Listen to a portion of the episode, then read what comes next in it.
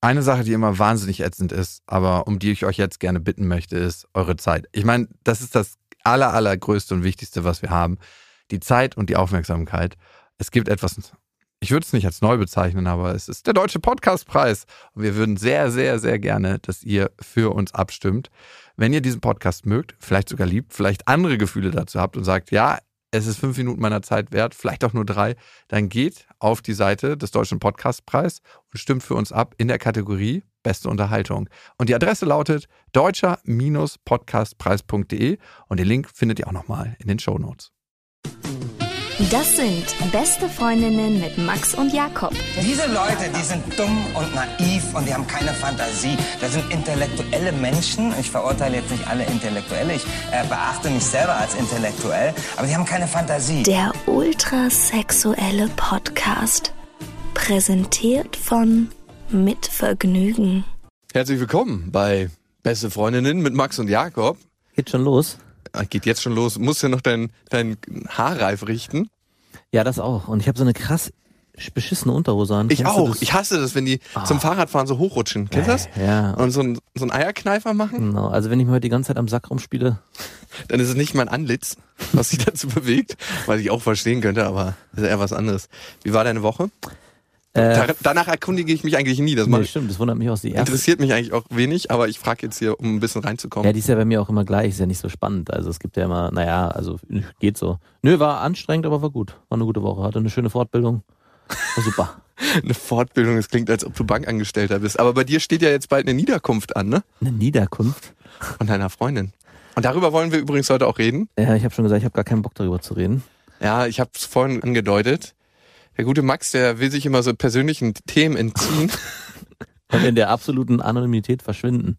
aber es geht leider nicht. Wir wollen heute übers Vaterwerden reden, beziehungsweise übers Kinderkriegen, Über Nachwuchs. über Nachwuchs. Und deine Freundin, ne, die ist eine Woche vor, vor der Geburt, ne? Und dann Nee, vier Tage. vier Tage, das kann man heutzutage genauso genau bestimmen wie das Wetter. Ja, genau. Und die Hebamme hat ein bisschen, darum hat der Max auch sein Handy an, weil er jetzt die ganze Zeit damit rechnen muss, ähm, dass seine Freundin anruft und sagt, es ist soweit. Es ist soweit, du musst Würdest los. du den Podcast jetzt noch zu Ende machen oder würdest du denn sofort rüberfahren und sagen, Ey, selbstverständlich wird anrufen und sagen, du, äh, Sind gar- noch zehn Minuten. Äh. das Schöne ist, die Freundin von Max, die weiß gar nicht, dass hier jedes Mal ein Podcast aufgezeichnet wird. Ja, noch nicht, nein. Aber ich glaube, es wird irgendwann, wenn sie davon Wind bekommt, dass es einen Podcast gibt und sie sich alle Folgen angehört hat, während du eine Nachtschicht auf der Arbeit hattest, Mhm. wird es original so sein, als ob sie in deinem Handy rumgestöbert hat und rausgefunden hat, dass du sie mit einer Frau betrügst. Ja, so wird's auch sein. Und sie wird im Türrahmen stehen. Ich sehe schon ihr Anlitz mit ihrer Miene, die sie ja sonst auch sehr zornig ist, Ja. noch ein bisschen zorniger. Und du wirst dir alles sagen müssen. Aber ich glaube, ich schaffe jetzt hier nicht die besten Voraussetzungen, um, um, um eine Öffnung zu, Reinzubringen. zu bewirken für dich, ja, um nee. über das Kinderkriegen zu sprechen. Also ich habe mich gefragt, wie ist das? Ich bin ja öfters mit meiner Nichte unterwegs. Ich muss erst mal sagen, ein Kind zu haben, ist der krasseste Cockblock, den es gibt. Also ja. keine Frau guckt dich mehr an. Es ist nicht so, als ob du einen niedlichen Hund an der Seite hast, sondern es ist so, du bist einfach mal wie unsichtbar. Aber ich behaupte, es ist schon vorher so. Also schon während des Prozesses, wenn man, also gut, kann natürlich auch daran liegen, dass ich krass hässlich bin. Aber ich bilde mir ein, seitdem meine Freundin schwanger ist und ich auch, wenn ich mal unterwegs bin, auch zum Beispiel letztes auf dem Konzert, wo wir waren, da guckt dich keiner mehr an. Aber ich glaube auch, ich bin so in mich so geschlossen, da dringt auch kein Blick durch. Es interessiert mich auch alles gar nicht. Es ist auch irgendwie so kleine Mädchen, da sehe ich auch mittlerweile, ich, es wird ja ein Mädchen bei mir. Und bei etwas jüngeren Mädchen denke ich auch immer nicht mehr, oh, die ist ja schon fast reif, sondern eher, äh, sag mal, warum hast du denn sowas an? Also es ist doch viel zu. Schon eher die, die väterliche ja, Rolle. eher schon so die väterliche Rolle. Da bin ich auch ein bisschen erschrocken über mich selbst, weil das scheint zu kommen. Hm. Ich hatte ja überlegt, dir ein Peniskostüm zukommen zu lassen, das du bei der Geburt trägst, weil dein Kind soll sich ja nicht erschrecken, wenn es rauskommt, weil das Einzige, was es in den letzten neun neun Monaten von dir gesehen hat, ne? Wer die, wer die ist die Kuppe, ja. ich würde das auch gerne mit der Kamera begleiten. Glaubst du, da könnten wir was einrichten? Die Geburt filmen. Ja, du im Peniskostüm, wie du, wie du es so rausholst und dann Äh, ich, äh, äh, wo habe ich denn letztes Mal gehört? Wer hat denn seine Kinder bei der Geburt gefilmt? Irgendeine Prominente, keine Ahnung mehr, weiß nicht. der Vater von Heidi Klum. ah, Mhm. mh, stimmt. Das Macht, muss ein Perverser macht sein. man das heute noch sowas? Ich finde nicht, dass man seiner Tochter die Muschi filmt. Das ist ja die, die Krönung der Abartigkeit eigentlich, finde ich. Wenn der Ah, die eigene Vater, anscheinend eine ganz intime Bindung. wenn der eigene Vater, die, es ist ja unglaublich. Nee. Aber jetzt mal zu deiner jetzt muss es wirklich ein bisschen ernster werden. Ich finde es einerseits schön, Kinder zu kriegen und ich wünsche mir das auch, ich merke das. Also wie ich einfach viel kinderfixierter bin als noch vor fünf Jahren, vor Ja. zehn Jahren, vor zehn Jahren war es. Ach, da kommt man sich gar nicht Ja, vorstellen. ey, du, meine Eltern haben ja Kinder gekriegt, die waren 20 und 21, also, aber im Osten war das so, ne? Eastside. Da hatte man nichts, da muss, konnte man nur bumsen. Nee, wirklich, aber du hast ja auch nichts gekriegt, wenn du nicht irgendwie ein Kind gezeugt hast und in einer Wohnung gewohnt hast. Aber äh, ja, aber ich muss sagen, also ich ähm, hatte ja auch Bock auf Kinder so und äh, aber als dann dieser Prozess losging, sich aktiv dafür zu entscheiden, jetzt wollen wir ein Kind kriegen, das hat bei mir sofort auch wieder Angst ausgelöst. Also es war ganz komisch. Vorher war so, ja, okay, alles klar, ich bin bereit. Und dann, wenn es dann daran ging, so jetzt haben wir Sex nicht mehr des Sex willen, sondern es geht nur darum, sich weiter zu Ey, ja, das, äh, da hatte ich auch wirklich standhafte Schwierigkeiten, damit umzugehen. Es war echt heftig. Da stand die Gurke nicht Nee, mehr so. die stand nicht mehr. Es war Ah, ja, klar, da war richtig Druck drin. da war also, richtig, äh, aber vom Kopf. Aber richtig, also unglaublich. Und da war ich auch echt erschrocken, weil normalerweise hatte ich noch nie großartige Standschwierigkeiten in der Hinsicht. Selbst im Suff nicht. Äh, selbst und nee, gerade im Suff überhaupt gar nicht. Ja. Aber Sir Lancelot. äh, aber dann ging's und ähm, ja und danach äh, auch nicht mehr. Findet man seine Freundin noch erotisch, wenn dann die dicke Wampe da vorne Also am? Anfang ja, weil ja dann auch gewisse Körperteile wachsen, die, Die Brüste. Brüste wachsen und äh, aber dann, wenn der Bauch ab einem bestimmten Punkt ist, dann da, also ich habe es auch laut ausgesprochen, meinte, es ist nur noch äh, so Mutter. Also es ist so wirklich, so dieses ist wirklich die Weiblichkeit. Es, eigentlich ist es ja sehr weiblich, aber trotzdem geht so dieses erotische absolut verloren. Und es ist eher so ein, ja, man sieht seine Freundin eher nur noch so als Gebärmaschine, so hässlich es klingt, aber es ist dann erstmal so, war auch erst nicht so, aber hat sie auch akzeptiert. Es ist auch, es gibt auch Männer, die stehen auf Schwangere. Hm, Es gibt schwangeren Aber Pornos. es gibt auch schwangeren Pornos, eine ganz perverse Nummer. Aber äh, Wir verurteilen ich weiß, das. Auch, wer, ich weiß auch, wer die guckt. Wirklich? Der Vater von Heidi Klum.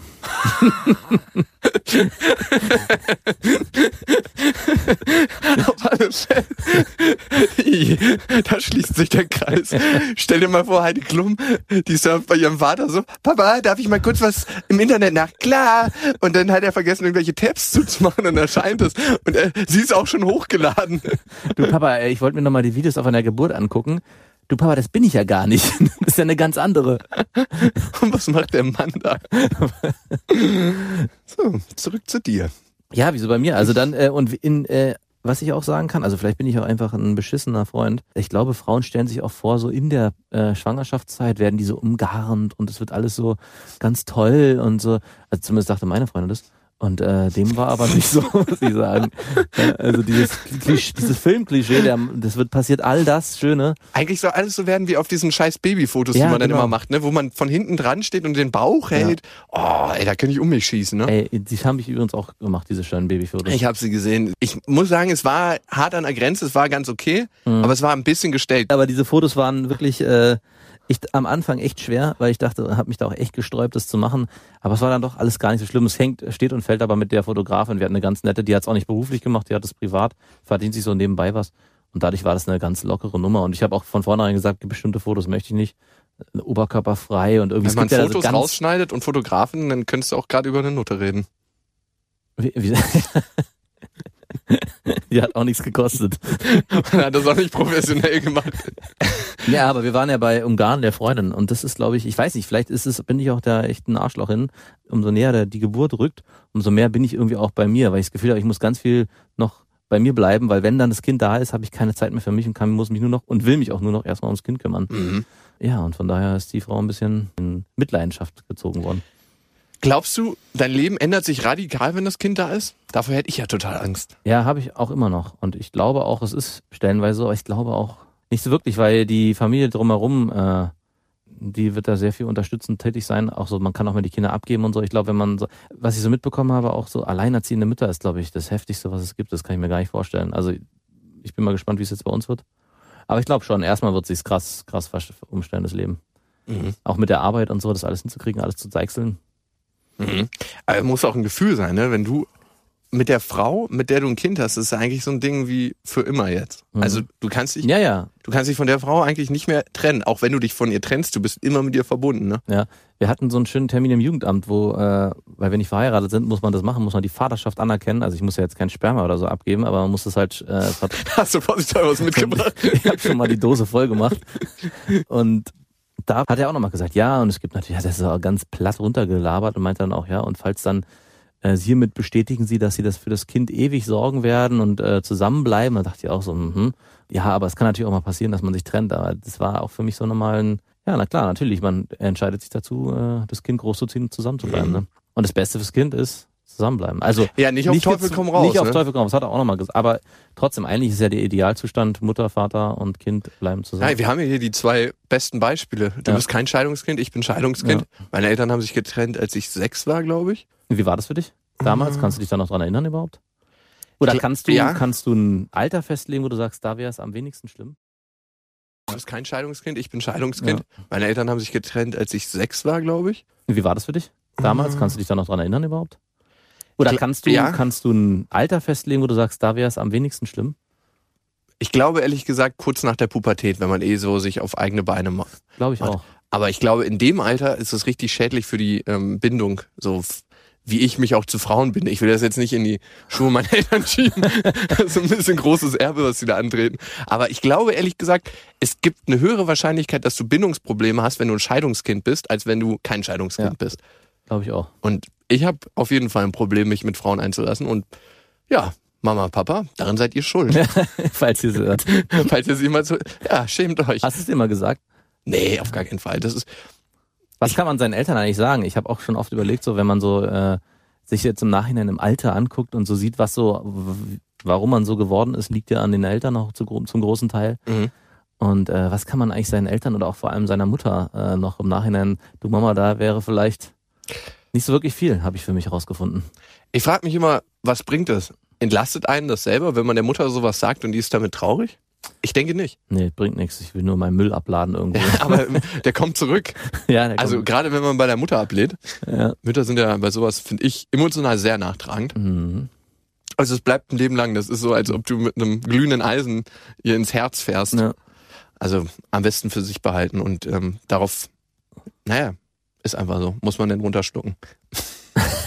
Aber ich meine, klar, die Eltern haben auch viel verbockt und früher waren es Helden und jetzt denkt, relativiert man das auch. Aber Ja. irgendwie haben auch die Eltern viel richtig gemacht. Wenn ich mit 20 Vater geworden wäre, ich glaube, ich hätte ziemlich viel falsch gemacht. Ja, also, pff, richtig verkackt. Und dafür, als mein Vater 30 war, war ich schon 10 Jahre. Und das war immer eine geile, geile Zeit, weil Ja. wir waren wie Kumpels, die sich sportlich gemessen haben und die ganze Zeit ein Duell am Laufen hatten, aber auf eine, eine freundschaftliche Weise, also Ja. eher so auf Au- Ansporn. Und darum ist es eine gute Sache. Ich, also ich kann meinen Eltern nicht, nicht viel vorhalten. Also alles, was so war und wo ich viel und früh selbstständig sein musste, ich musste ja auch ganz früh selber aufräumen, Wäsche waschen, kochen und so.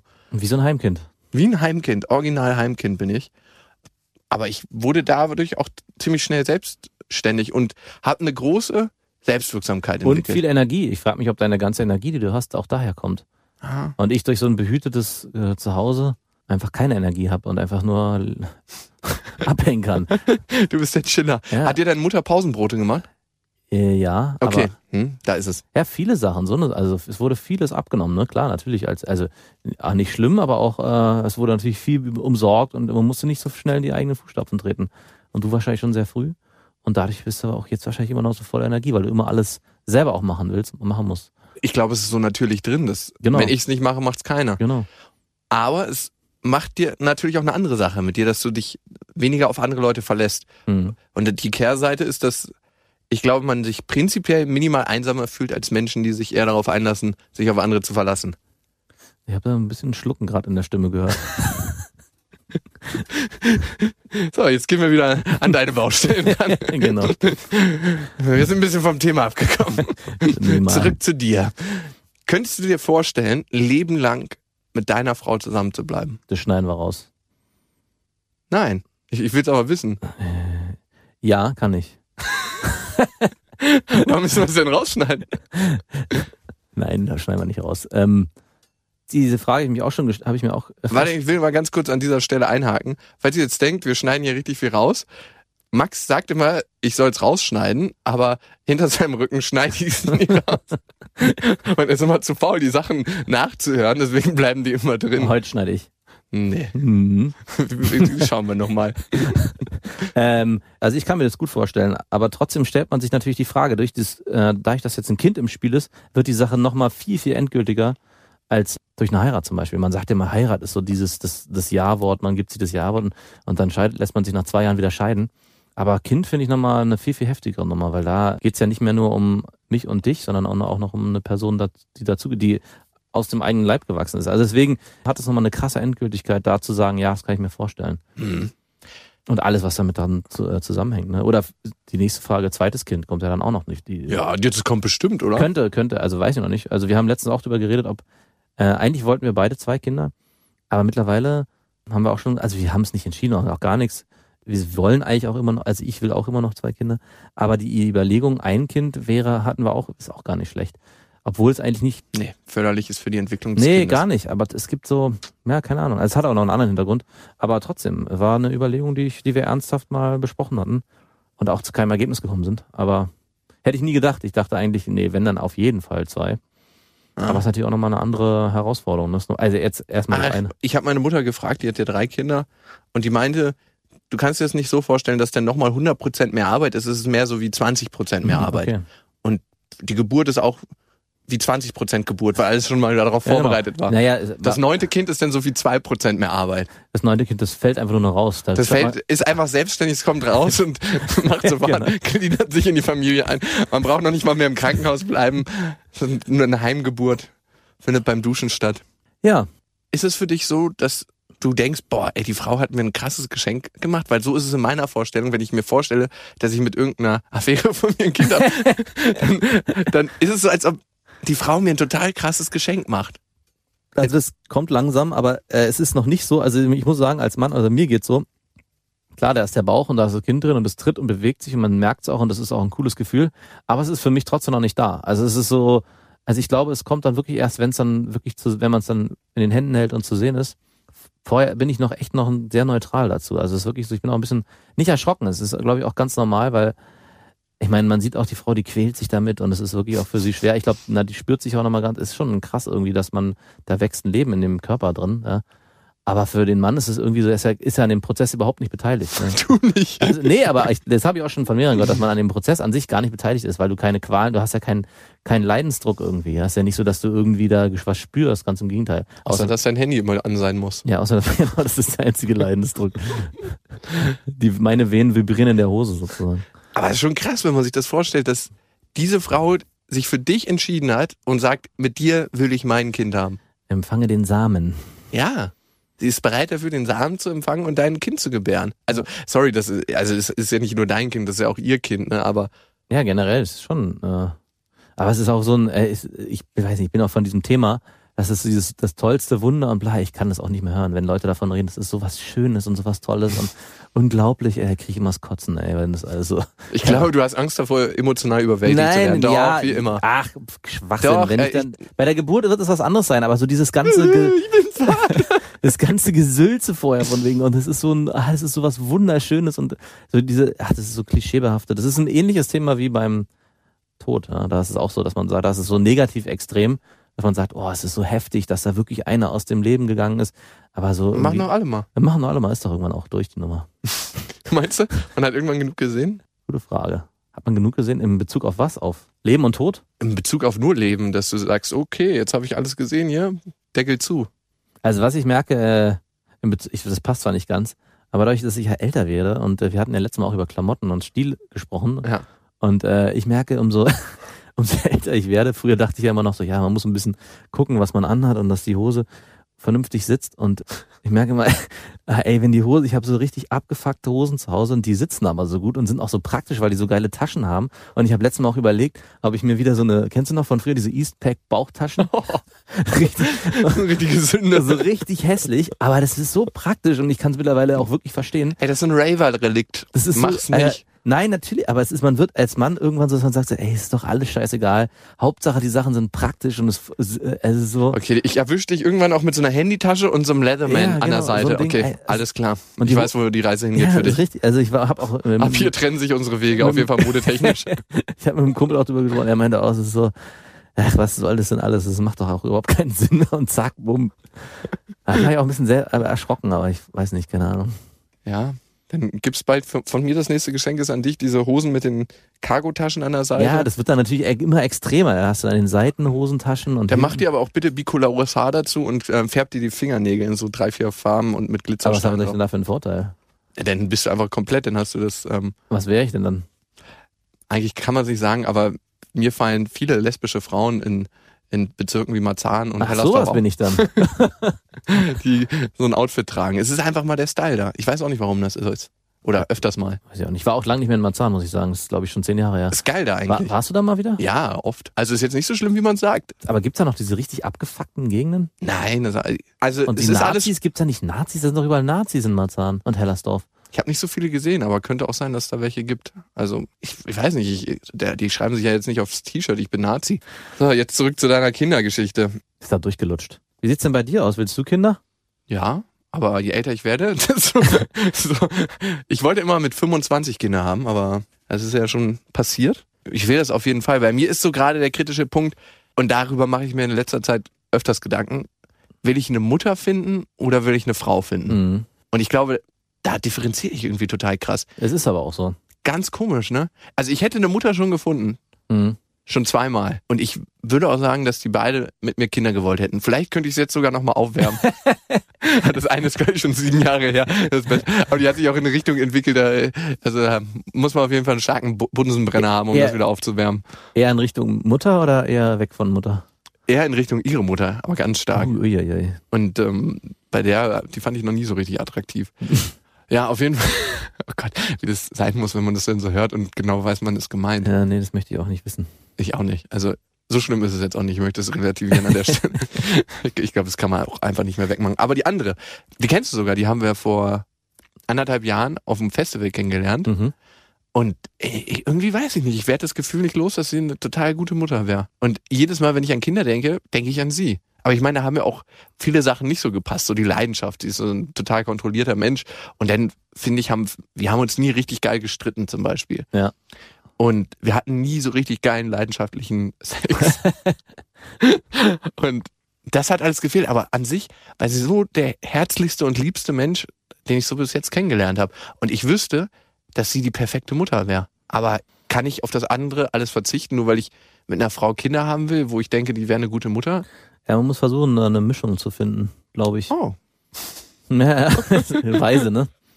nicht Aber verkehrt. ich- ich die kenn- eierlegende Wollmilchsau. Ich kenne das Phänomen auch, ne, dass man irgendwie eine findet, die so ist und die andere so. Das ist natürlich schon beschissen. Und bei manchen kann ich mir auch überhaupt nicht, also wenn ich auch so an meine Ex-Freundin denke, da gibt es auch manche, wo ich mir niemals vorstellen könnte, dass die ein Kind kriegen oder mit deren Kind zu kriegen. ja, ich, zum Beispiel Julia, ne? Mhm. ich fand immer eine geile Freundin Ja. so, ne? Also in vielerlei Hinsicht, aber ich konnte mich nie so wirklich mit den Gedanken anfreunden, dass sie von mir ein Kind kriegt. Nee, könnte ich auch nicht, das bei weil Julia. die würde gleich nach der Ge Geburt im Spiegel gucken und gu- ihr Aussehen Und checken. mit ihrer, die hatte doch so eine Maschine, so eine Zellulite-Maschine, richtig teure, ne? Das ist für 800 Euro oder hatte alles, alles, was, was so Beauty-Kram anbelangt. Also er hatte alles und war halt immer total auf ihr Aussehen bedacht. Und das hatten wir, glaube ich, schon mal besprochen. Ne? Ich frage mich immer, wenn Frauen so auf ihr Äußeres fixiert sind, dann Ja. frage ich mich, denken die nicht von sich selber, dass sie innerlich was zu bieten haben, dass sie den ganzen äußeren Schein auch mal weglassen könnten? Das sind wahrscheinlich so sehr auch von der, wahrscheinlich sind Scheidungskinder, die geprägt sind von ihrer, Deren El ihre Eltern sind Ja. zusammen, ne? ah, okay. Also, und auch glücklich, einigermaßen zumindest. Also, die hatten ein richtig behütetes Elternhaus. Aber gut. Nee, ich muss, wie gesagt, unterscheiden zwischen Müttern und Frauen, kann man das sagen? Und wenn ich die perfekte Fusion finde, und vielleicht lief die mir schon ein, zweimal über den Weg, aber ich bin zu blind, um das zu sehen. Ich weiß es nicht. Ich frage mich das langsam. Vielleicht, äh, Vielleicht, vielleicht brauchst du beides irgendwie. Vielleicht geht's ja auch, dass man es trennt irgendwie. dass ich eine Mutter habe und eine Frau. Genau, So ein mehr polygames Modell. genau. Warum denn nicht? Oh, das wäre mir zu teuer. Da bin ich zu geizig. Zu geizig. Nein. da wäre ich, glaube ich, überfordert, aber ohne Scheiß. Also emotional zu geizig bin ich dafür. Weil dann kommst du immer nach Hause und hast Stress mit zwei Frauen, ne? Ja, aber die, die müssen ja nicht zusammenleben, die können ja irgendwie getrennt Oh, leben. naja, denn, oh, da bin ich zu altmodisch. Naja, ist ja, schon, ist ja auch blödsinnig, ist das Modell, aber. Und dann kannst du nichts mehr mit deinen Freunden machen, weil du immer mit deinen Frauen Ja, was ja, machst. stimmt schon. Und dann hast du mit der was gemacht und kannst mit der anderen nicht drüber reden, weil die dann eifersüchtig wird und sagt, das wollen wir aber auch machen. Dann musst du das gleiche Erlebnis nochmal haben mit der und dann erlebst du alles doppelt. Das ist eigentlich das Horrorszenario. Das ist wie, die, wie eine schlimme RTL 2 Wiederholung. Täglich grüßt das Murmeltier, nur mit den eigenen Frauen halt. Ne? Nee, ist eine, keine gute Idee, auf gar keinen Kein, Fall. gar kein gut. Ja, dann gibt's eigentlich nur Kind kriegen und sich von der dann scheiden lassen oder Oh, trennen. nee, aber das ist auch. Und damit, äh, pff, Meinst du, das soll ich machen? vielleicht, ja. Aber es klappt nicht mehr, wenn sie das jetzt hört. Dann riecht sie den Braten. Ich hätte total Bock drauf. Also, vielleicht stelle ich mir das auch zu einfach vor. Also, ich glaube von dir, dass du ein guter Vater wirst, wo, wo wir mal dabei sind. Ja, ich glaube auch. Minimal launisch, Ja. ein bisschen unterkühlt. Und ein bisschen Null-Bock-Stellung manchmal so. ja, man, man muss sich pushen als Kind. Ja. Da hoffe ich nicht, dass es wie so ein, wie so ein schwerer Virus auf das Kind sich überträgt. das Kind auch so ein Chiller wird und mit vier, vier Jahren anfängt, Computerspiele zu zocken. Aber ansonsten, glaube ich, kann man mit dir über alles reden. Das ist schon mal viel wert, glaube ich, wenn man Eltern hat, mit denen man über alles reden kann. Und die eine emotionale Tiefe haben, dass das Kind sich verstanden fühlt. Ja, ja, ist auch ganz wichtig. Also ich konnte ja mit meinen Eltern Dimensionen erklimmen, wo ich, von denen ich noch nicht mal wusste, dass es die gibt vorher. Und Das ist ja Bindungstheorie. Da hatte ich gerade meine Fortbildung drin. die Bindungstheorie. Bindungstheorien. ich glaube, dadurch entsteht wirklich Bindung. Dadurch werden Eltern nicht nur zu Eltern, sondern auch zu Freunden, Hm. wenn du dich wirklich verstanden fühlst. Und ja, ich kann nicht sagen, dass mich meine Eltern in allen Punkten verstehen und Ja, pf, um Gottes Willen. aber Also keine Eltern tun das. ich kann auf jeden Fall aus warmem Gewissen und Herzen sagen, dass sie sich zumindest Mühe geben. Hm, ja, meine auch. Und das ist eine schöne Sache. Ja. Ich glaube, wenn man mit dem Ziel hingeht und Vater wird und auch Mutter, dann macht man eigentlich alles richtig. Also ich habe mir mal, um nochmal was auf anderes zu schlagen, ich habe mir mal vorgenommen, ich will eigentlich nicht, mein Vater war ja etwas älter, der war schon, der hat zwar alles mit uns gemacht, Sport und alles mögliche, aber der war halt schon ein sehr alter Vater. Es geht immer noch, es gibt noch schlimmere. Ist jetzt 90, muss man sagen. Und äh, ich hatte mir vorgenommen, irgendwann mal, dass ich eigentlich jünger sein will als mein Vater. Das habe ich auch geschafft, aber wirklich nur ein halbes Jahr oder so. Aber eigentlich wollte ich viel, viel früher Kinder kriegen. Also auch, ich wäre niemals vorher bereit gewesen. Aber trotzdem, weil das war schon immer komisch, also nicht komisch, war schon immer was anderes. Also ab einem bestimmten Punkt, wenn dann der Vater schon langsam, oh, das schaffe ich nicht mehr oder das ist mir zu schwer, kannst du mal. Das war irgendwie, fand ich, fand ich als Hm. Junge total beschissen irgendwie so. Irgendwann so gerade so, wenn man Ja. so 16, 17 ist und so gerade so vor Kraft strotzt. Stimmt. Das ist total wichtig, dass der Vater einem da noch eine Schelle geben Ja, könnte, genau. wenn könnte, er wollte. genau. Das, Ja. ja. das wollte ich nie. Ah, gut, jetzt wird seine Tochter, hoffe ich, schaffe ich das. aber äh, ja, also war, war mir wichtig. Aber es ist jetzt, ist es, wie es ist. Wir werden ja auch alle jünger, wir leben ja auch alle länger. Wahrscheinlich sind wir mit, Ja, du bist Fünf- also so gesund. ja eben, mit 50 sind wir wahrscheinlich so wie die 30-Jährigen vor 100 Jahren. Also bitte. Ich weiß, was du meinst. Ich habe meinem Vater noch vor einem halben Jahr so 130 Kilo Fenster hochgetragen im fünften Stock. Ja. Also der ist noch ganz gut im Saft. Auch wenn er immer so tut, als ob ich alles machen müsste, weil er nicht mehr so gut kann. Ja. Aber ich riech den Braten, der hat einfach keinen Bock mehr. Natürlich. Aber das ist die erste Stufe. Das war bei meinem Vater auch so. Die erste Ja? Stufe ist kein Bock mehr haben. Die zweite Stufe ist dann wirklich nicht mehr können. Na, okay. Das, äh, das, da geht schon langsam los. Abschied nehmen. Das war schön mit dir. Aber nochmal auf das Thema Frauen kurz zu sprechen. Ich glaube, man glorifiziert alles so. Das hatten wir ja schon mal, ne? Das ist alles so, wenn man 20 ist oder 15, stellt man sich das alles so krass vor. Man kommt nach Hause und ist die Frau da und die ist immer wunderschön und, und man hat alles. Und ich glaube, von diesem Traumdenken muss ich mich einfach verabschieden und dann Mhm. kann ich auch mich normal binden vielleicht. Ja. Also, dass das alles so jeden Tag schön ist und man macht den Kindern morgens immer einen frischen Obstsalat und die hüpfen in die Küche rein und freuen sich und sagen nicht, Hadi, schon wieder Obst, wir wollen, wir wollen Snacks. genau.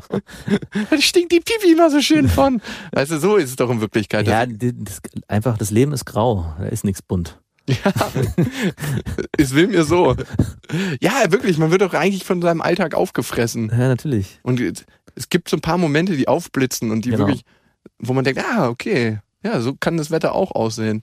Aber eigentlich ist permanent Niesel und so ein bisschen, bisschen bewölkt. Wie der Sommer. Wie, das, wie unser Sommer, ja, stimmt. Der Wie der. Sommer, der mitteldeutsche Sommer. Ja. Und ich glaube, Ja, mit, mit diesem, mit diesem diesem grauen und eintönigen Bild. können wir uns ja auch verabschieden. Ich glaube, aber was wichtig ist an der Sache ist, man sieht das Leben aus dieser grauen Perspektive viel, viel positiver, als wenn man immer erwartet, dass alles geil wird. Ja, so ist ja meine Grundeinstellung. Ja, und da, ja gut, aber die funktioniert ja nicht, das wissen wir Nee. beide. Ich habe auch letzten coolen Spruch gelesen, ähm, bevor ich mich aufrege, ist es mir lieber egal. das ist mein neues Lebensmotto. Oh Mann, ich würde das gerne revidieren, was ich gerade gesagt habe, dass deine Lebenseinstellung nicht äh, funktioniert. Das war mir in dem Moment, wo ich es gesagt habe, unangenehm. So, Uns wurde ja gesagt, dass wir immer so abrupt enden. Ja, das wollen wir auch beibehalten. Und jetzt enden wir dieses Mal sogar ein bisschen länger. Wir gehen in eine kleine Sommerpause. Klar, die ganz Großen brauchen eine Sommerpause und auch die Kleinen Und auch wir wir. Kleinen. Einfach um professionell zu wirken. Nee, Quatsch, wir machen ein bisschen Urlaub und Ja, wir freuen uns, euch nach der Pause wiederzuhören oder dass ihr uns nach Ihr der uns, Pause wieder hört. War schön mit euch das halbe Jahr. Ein halbes Jahr sind wir jetzt schon da, ne? Bei Mitvergnügen. Ich hätte fast gedacht, es wäre ein bisschen länger. Ich weiß es gar nicht. Die Zeit vergeht immer so schnell und auch die Sommerpause wird schnell vergehen. Auf jeden Fall haben wir uns so oft noch nie gesehen vorher, glaube ich, in so einer Regelmäßigkeit. Stimmt, das ist unser kleines Ding, unsere Ausrede, warum wir uns oft treffen können. Ja. Ganz gut. Und die äh, werden wir auch weiterführen nach der Sommerpause. Ihr könnt uns übrigens abonnieren auf iTunes, dann wisst ihr auch sofort, wann die Sommerpause vorbei ist. Und wenn ihr auf mit Vergnügen ab und zu rumstreunert, was ihr ja macht, dann seht ihr auch, wann die Sommerpause vorbei ist. Schön war das halbe Jahr, was wir jetzt miteinander verbracht haben. Danke fürs Zuhören. Ja, vielen Dank fürs Zuhören. Klingt immer so komisch, wenn man das sagt, aber irgendwie war die Zeit auch auf eine ganz komische Art und Weise intim, ne? Zwischen uns auf jeden Fall. Wo bist du da mit deinem Fuß? Hm, Mit meiner Hand, meinst du? Ja. ja, und ein kleines Fauxpas ist uns noch passiert, ne? Mit der E-Mail.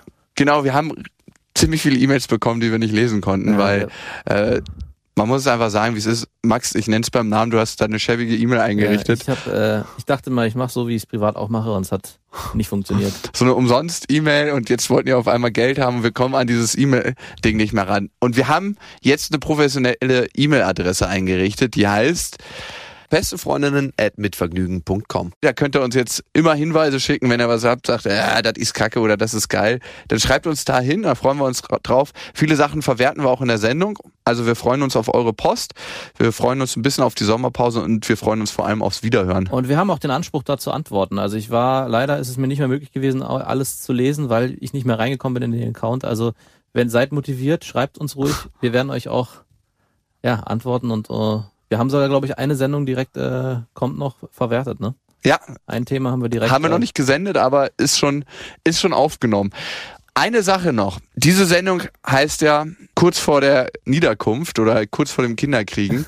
Und nach der Sommerpause wird es so, soweit sein. Also wenn du jetzt nicht zwei Monate überfällig bist mit deiner Freundin, Ja, dann wird das Kind rausgekommen sein. Und wir schließen auch damit an. Also das erste Thema nach der Sommerpause ist, wie es ist, ein frischer Papa zu sein. Und ich bin darauf sehr gespannt. Und ich weiß, lieber Max, dass du dich vor dieser Sendung winden und drücken wirst wie ein Wurm, Ja. weil dir das wieder, aber das ist zu emotional, da will ich nicht rangehen. Ja, ich bin mal gespannt, wie es wird. Ich auch. Also habt einen schönen Sommer. Wir hören uns. Mit Vergnügen präsentiert Beste Freundinnen mit Max und Jakob. Jetzt auch als Abo auf iTunes.